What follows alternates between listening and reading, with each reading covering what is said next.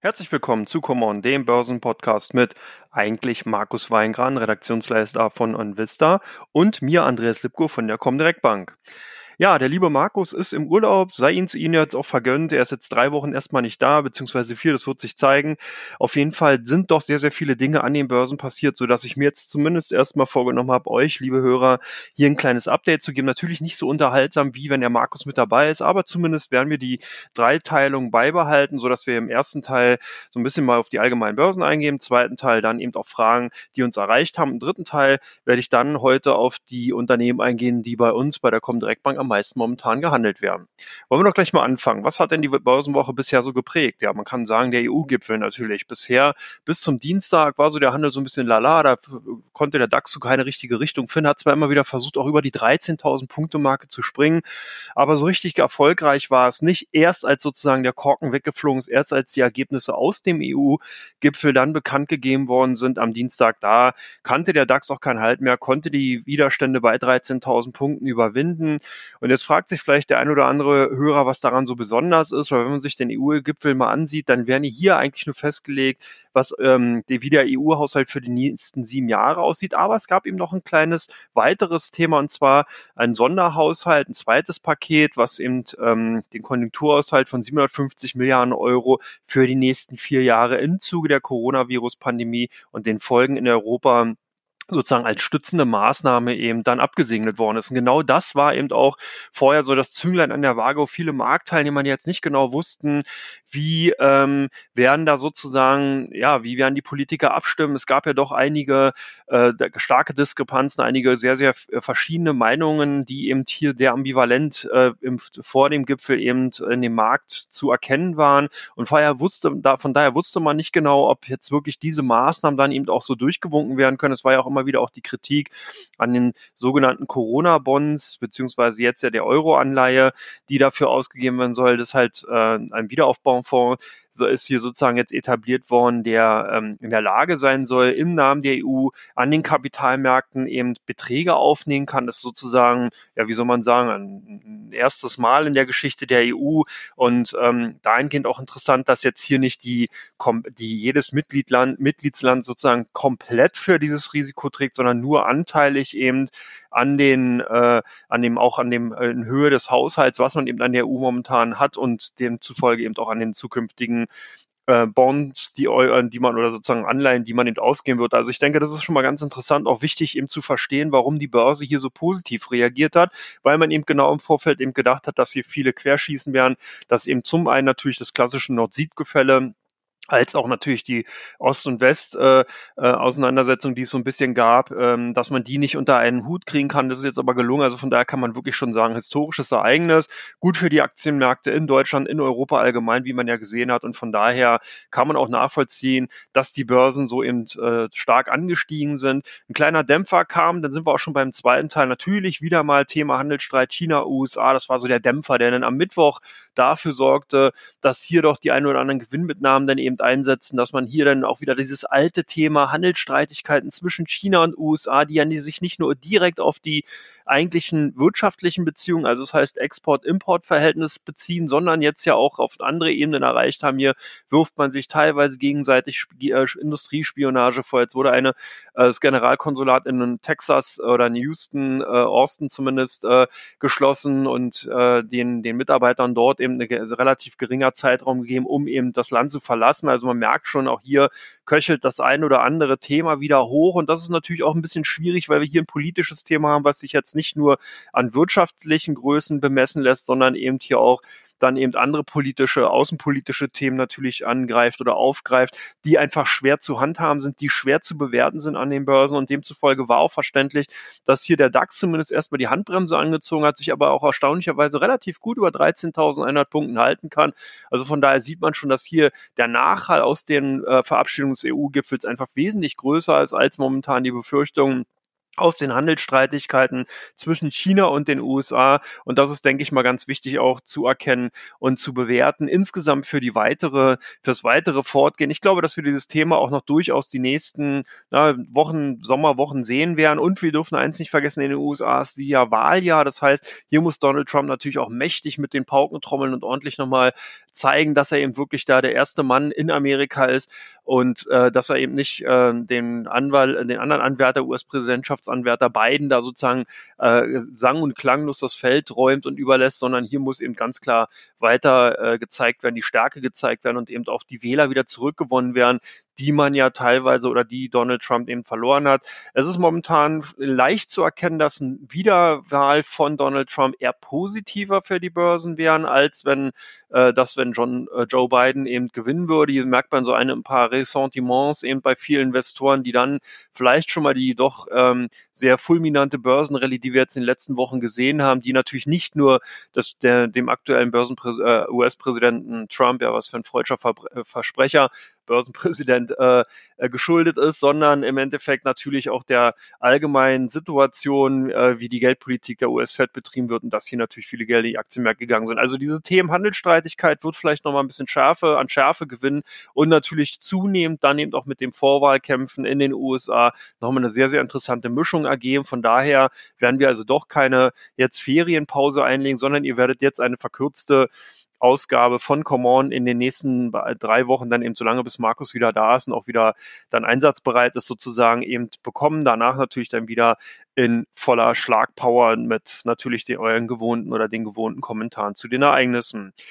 Als drittes Thema natürlich ganz wichtig, die Berichtssaison hat ja begonnen, äh, ist auch eigentlich in den USA schon richtig in, in den vollen Zügen in Deutschland erst so ein bisschen äh, ins Laufen gekommen, heute dann eben mit Daimler mit den Zahlen, da werden wir gleich in Teil zwei nochmal drauf eingehen, aber insgesamt zeigt sich schon, dass hier das Feld doch sehr, sehr stark gespalten ist, dass wir hier ähm, eine Situation vorfinden, die nicht wirklich ganz klar ist. Wir haben natürlich auf der einen Seite das Problem, dass die Börsen jetzt schon viel vorweggenommen haben. Das heißt, die äh, Gelder und die zu erwartenden Gelder, die eben jetzt in die Märkte kommen, die den Konsum mit ankurbeln sollen, haben dafür gesorgt, eben, dass die Börsen nicht nur in Europa natürlich, sondern auch in den USA hier schon sehr fortgeschritten sind und dass man hier einfach eine sehr hohe Erwartungshaltung an die Unternehmen hat und das zeigt sich dann halt auch. Wir haben halt einige Branchen, wie zum Beispiel die Banken in den USA gesehen, die ja eher so ein gemischtes äh, Zahlenwerk vorgelegt haben. Wir haben hier viele Privatkundenbanken gesehen, wie Wells Fargo und Bank of America, die einen starken Fokus eben auf das Kreditgeschäft haben, die natürlich hier riesige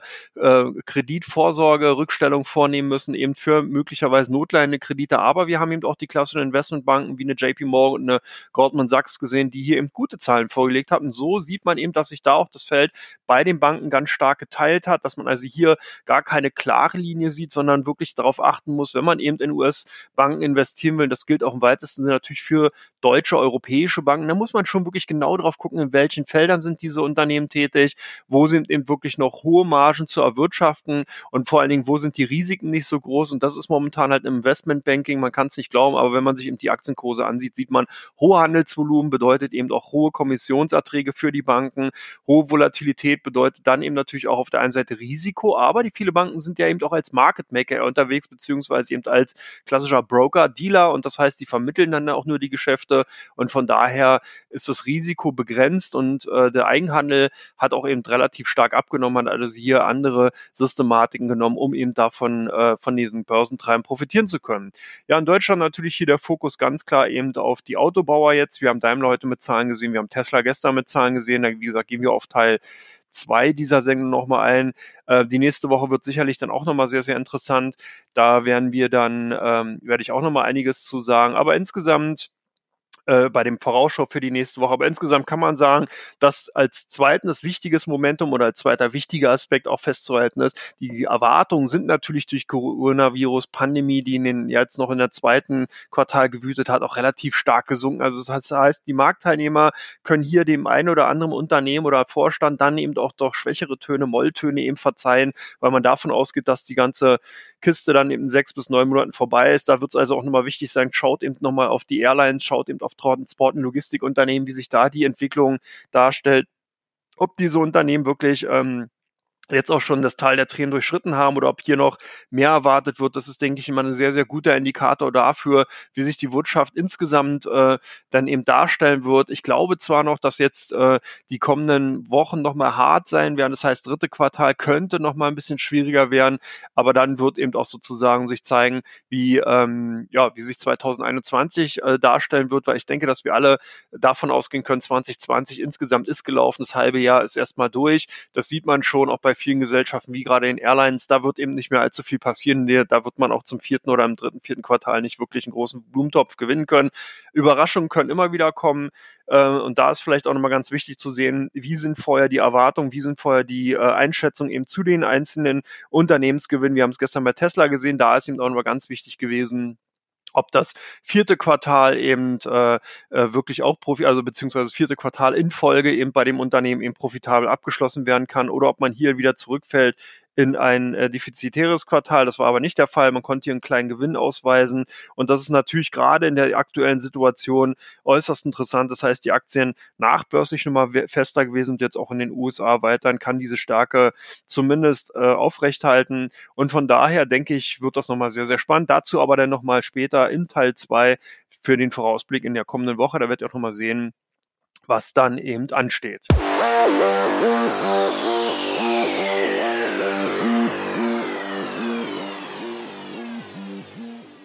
Ja, willkommen zurück zu Teil 2 von Common. Und da wollen wir doch gleich mit dem ersten Thema einsteigen. Daimler mit besseren Zahlen ist das Teil der Tränen durchschritten.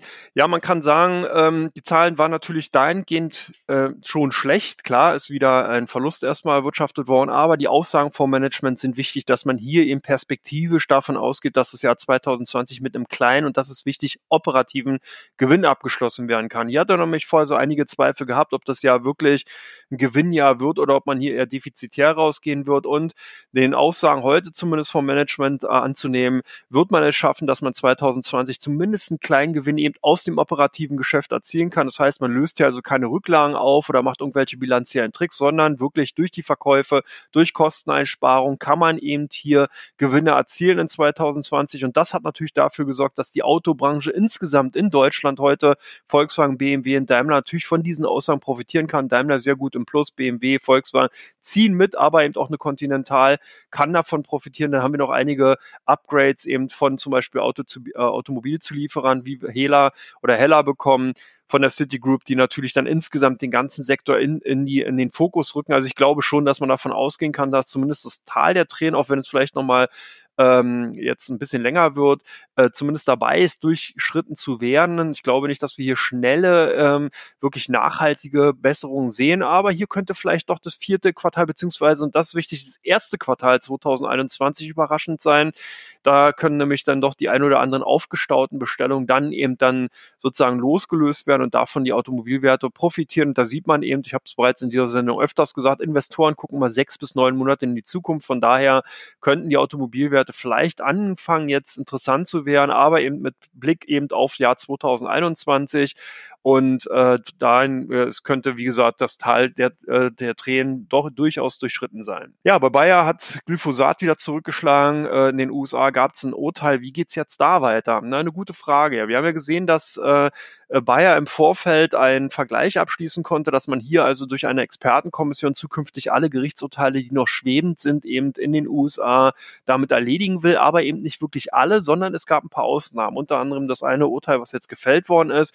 Hier hatte ein Kläger einen ähm, Platzwart in den USA, also ein Sportplatzwart, knapp 300 Millionen US-Dollar an Schadenersatz eben äh, zugesprochen bekommen. Diese Schadenssumme wurde reduziert auf 20 Millionen, aber trotzdem bleibt die Skeptik im Markt, ob natürlich, oder die Skepsis im Markt, ob ähm, sich jetzt dieses Urteil auch auf die anderen Urteile wirklich auswirken kann. Also auf die, die man sozusagen durch diese Expertenkommission äh, erledigen will, natürlich nicht. Die hat man extra rausgenommen, aber es sind noch einige andere äh, Urteile anhängig. Also es kann für Bayer noch durchaus eine teure, äh, ein teurer Ausflug eben durch die Monsanto-Übernahme bleiben. Und von daher haben natürlich dann einige andere Investoren hier die Gelder dann erstmal abgezogen, beziehungsweise Gewinne mitgenommen, die man bei Bayer gesehen hat.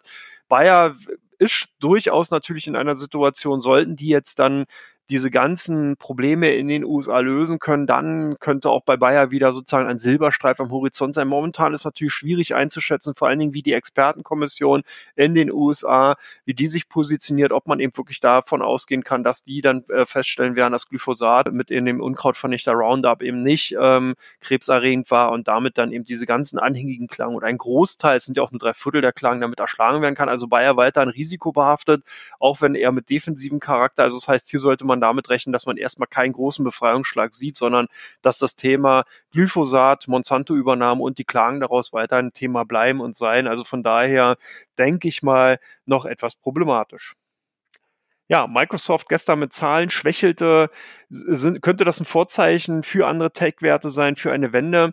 Das ist eine schöne Frage und auch ein schönes Beispiel dafür, was gerade in den USA zu sehen ist. Die großen sechs äh, Technologieunternehmen, die sogenannten FANG-Werte, also F-A-R-N-G-M, das ist Facebook, Amazon, Alphabet, Netflix, Google, also Apple, ähm, äh, Google und Microsoft sind die Werte, die um derzeit sogar 25 Prozent äh, der Marktkapitalisierung im S&P 500 ausmachen und auch in den Nasdaq 100 wirklich eine maßgebliche Rolle spielen. Das heißt, diese sechs Unternehmen äh, sind natürlich ganz klar die Zugpferde. Und wenn hier ein Unternehmen anfängt zu schwächeln, weil man eben nicht die Erwartung erfüllen kann oder nicht so stark erfüllen kann. Das ist ja das Interessante. Es müssen ja nicht unbedingt die Erwartungen erfüllt sein, sondern manchmal ist es dann so, dass die Marktteilnehmer auch davon ausgehen, dass die Erwartungen, die man eh hat, die schon höher sind eigentlich als das, was das Unternehmen äh, eben bekannt gegeben hat im Vorfeld, dass die nochmal übertroffen werden. Und dieses Übertreffen ist genau sozusagen das Delta, das heißt der Unterschied, der, der, der oder die Stärke, die es dann ausmacht, wie stark die Kurse nach der Bekanntgabe der Zahlen eben steigen oder eben auch nicht.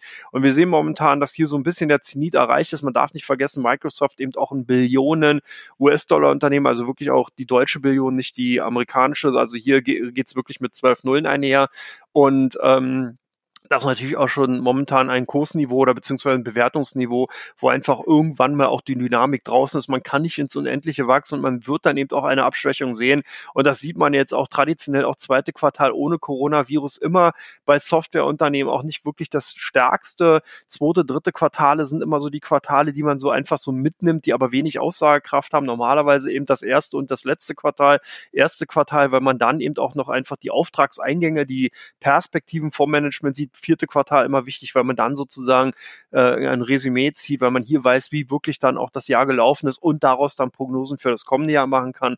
Zweite Quartal immer so ein bisschen un undankbar, da sitzt sozusagen das Management immer so zwischen allen Stühlen und versucht natürlich dann hier äh, noch ein bisschen zu schauen, dass man eben die, die, die Investoren bei Laune hält, was natürlich dann auch schwierig ist, gerade im Kontext äh, eben bei Software und jetzt auch im Kontext der Coronavirus-Pandemie. Deswegen sollte man den Zahlen insgesamt äh, kann man natürlich Bedeutung oder sollte man Bedeutung äh, zukommen lassen, aber die nicht stark überbewerten. Ich glaube zwar schon, dass natürlich im Vorfeld jetzt auch mit der starken Kurssteigerung bei vielen Technologiewerten hier erstmal eine Konsolidierung angesagt ist, vielleicht keine größere Kurskorrektur, aber zumindest erstmal eine seitwärts laufende Konsolidierung und dass das auch die Zahlen von Microsoft insgesamt gezeigt haben. Also von daher denke ich schon, dass wir hier durchaus ein Vorzeichen auch für andere Tech-Werte sehen werden, vor allen Dingen die, die eben zu dieser Gruppe der Big Six, also der großen sechs gehören der Fangenwerte und natürlich dann insgesamt auch zu den Unternehmen, die sowieso schon stark gestiegen sind.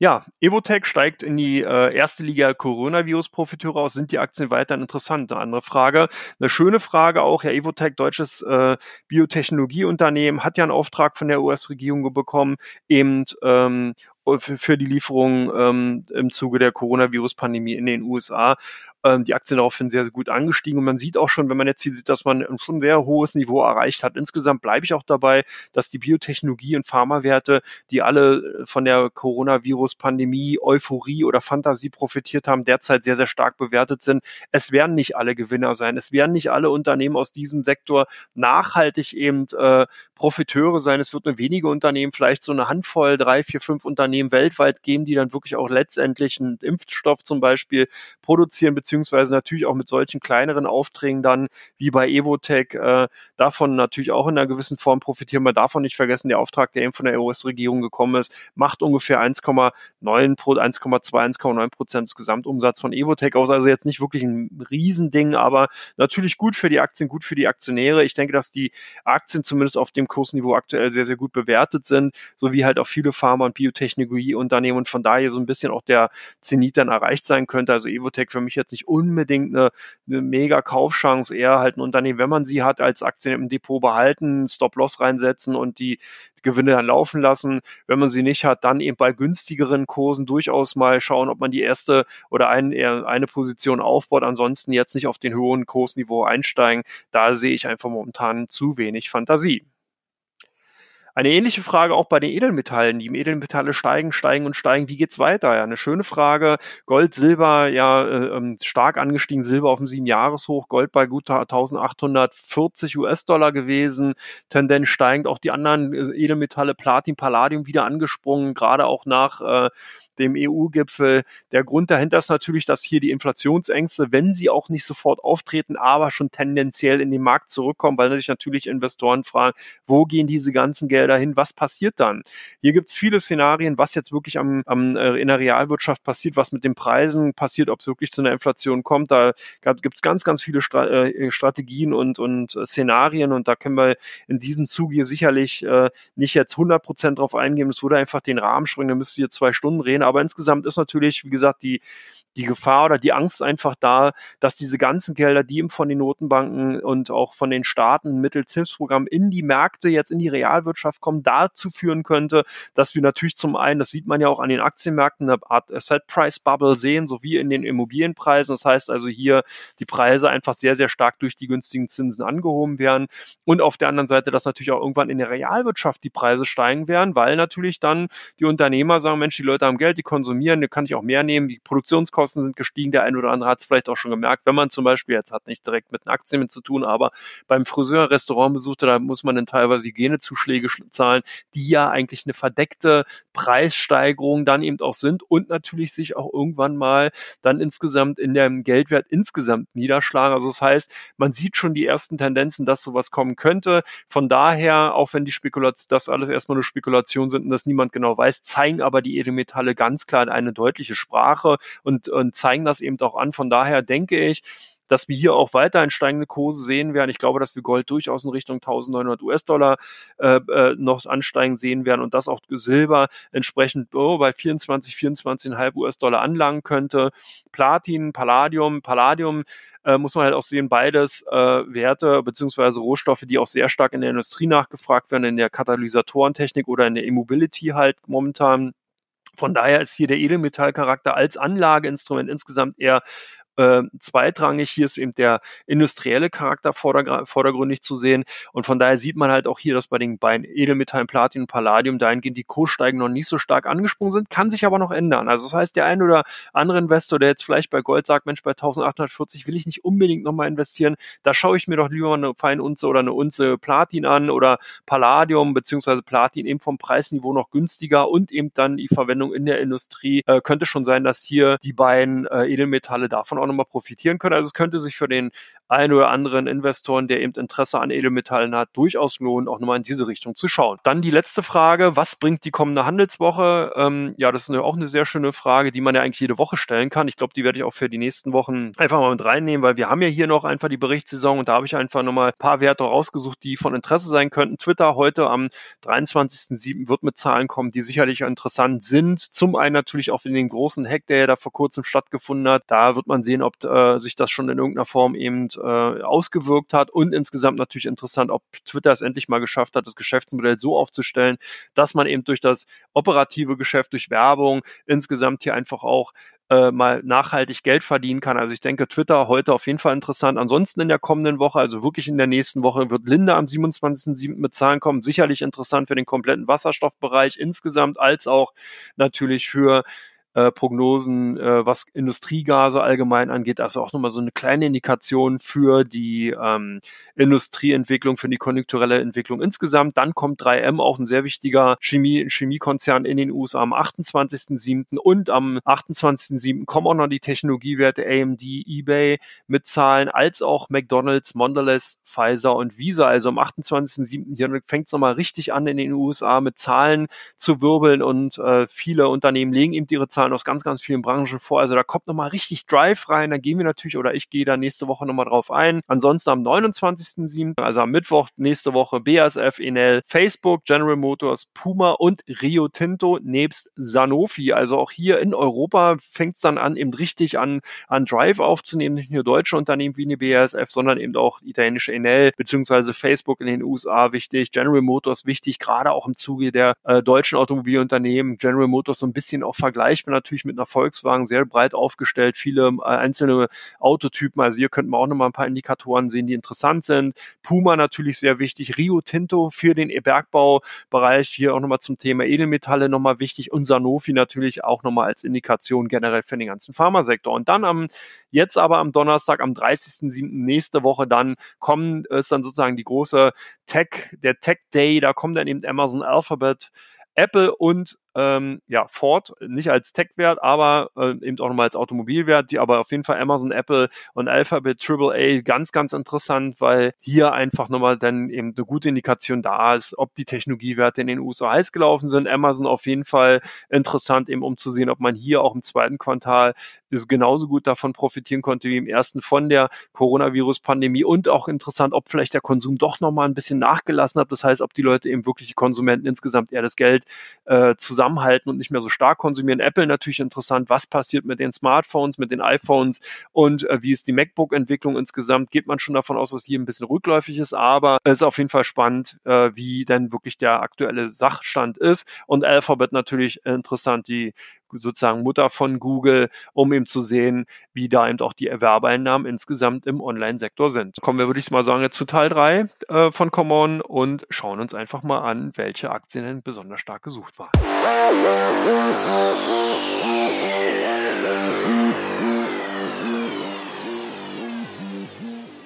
Herzlich willkommen zu, zurück zu Teil 3. Ich habe mir überlegt, ich mache das heute so, dass wir einfach die drei stärkst gehandelten Aktien aus dem deutschen Sektor vorstellen und die drei ausländischen. Äh, bei den Deutschen sind es momentan Daimler, die stark gesucht sind. Kein Wunder, heute Daimler mit Zahlen, äh, haben natürlich äh, auch auf der Gewinnerliste den, die Pool Position eingenommen, von daher auch sehr stark gefragt. Auch in den letzten Tagen hat man schon gesehen, dass die Aktien stark nachgefragt sind, weil hier einige äh, Kunden von uns eben auch der Meinung waren, dass äh, auf diesem aktuellen Kursniveau und perspektivisch die Aktien durchaus interessant sein könnten. Auf Platz zwei bei den deutschen Werten ist die Allianz zu sehen.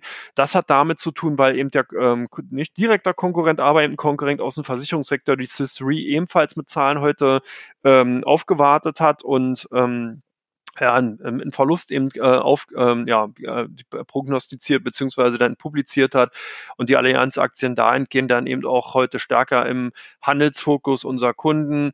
Ähm, man sieht hier eine leichte Tendenz bei den Aktien dass ähm, die ja uneinheitlich gehandelt werden. Also man kann nicht gar, ganz klar sehen, ob die eben eher stärker gesucht oder äh, verkauft werden, aber auf jeden Fall im Fokus durch Swiss Re und auf der dritten Position sind die Volkswagen AG Aktien zu finden. Klar, natürlich infiziert mit durch die Zahlen von Daimler, von den Quartalzahlen. Hier geht man also davon aus, dass äh, sich das Geschäft, was eben äh, bei Daimler momentan operativ ganz gut laufen soll, dass die dann eben auch auf Volkswagen ausstrahlen können, beziehungsweise Volkswagen ähnliche Effekte eventuell dann bei der Zahlenvorgabe bekannt geben wird.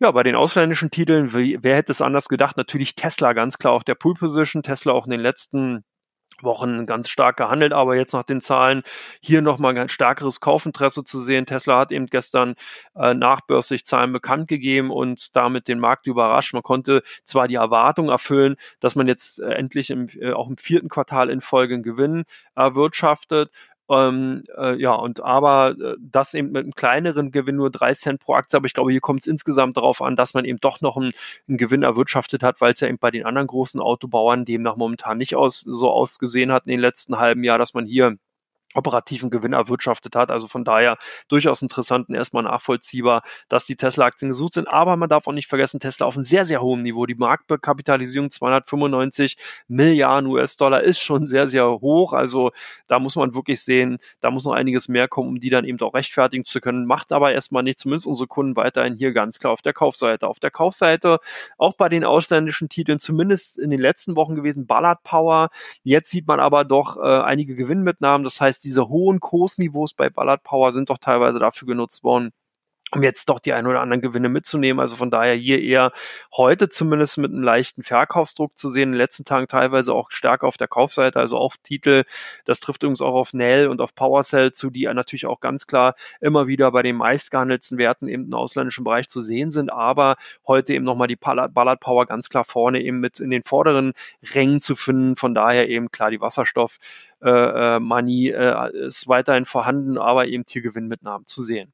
Der letzte ausländische Wert, den ich heute mitgebracht habe, ist, die sind die Amazon, die Aktien von Amazon. Amazon heute eher ein bisschen unter Druck. Ich glaube, das hat damit zu tun, dass man eben hier doch von, von den Zahlen von Microsoft eben doch schon auf Amazon äh, zurückschließt. Ich habe es ja bereits schon in Teil 2 gesagt, Amazon kommt am 30.07., also heute in einer Woche dann eben am Tech Day mit Zahlen, aber hier werden dann schon einige nervös, eben auch aufgrund des hohen Kursniveaus, die Aktien auch sehr, sehr gut performt in den letzten Monaten eben durch die Coronavirus-Pandemie klarer Profiteur gewesen und eben die Aktienkurse eben buchstäblich in den Börsenhimmel geschossen. Von daher können denn eben die ein oder anderen Gewinnmitnahmen im Zuge oder im Vorfeld der Quartalzahlen ganz klar zu erkennen sein und äh, sind zumindest auch jetzt heute erkennbar gewesen. Ja, das war's. Ich bedanke mich bei euch. Ähm, ich hoffe, es hat trotzdem Spaß gemacht, auch wenn ich hier heute erstmal eine kleine One-Man-Show für euch abgeliefert habe. Aber eben, ich denke, dass die Zeiten einfach zu wichtig sind, als dass man diese unkommentiert beziehungsweise dann uninformiert so verstreichen lassen sollte. Wie gesagt, der Markus, hier nochmal Grüße auch raus an ihn in den äh, Urlaub. Ich hoffe, dass er die Ausgabe hört. Ansonsten wünsche ich euch einen wundervollen Tag. Viel Spaß noch bei dem Handel an der Börse und bis zur nächsten Woche. Alles Gute. Ciao, ciao.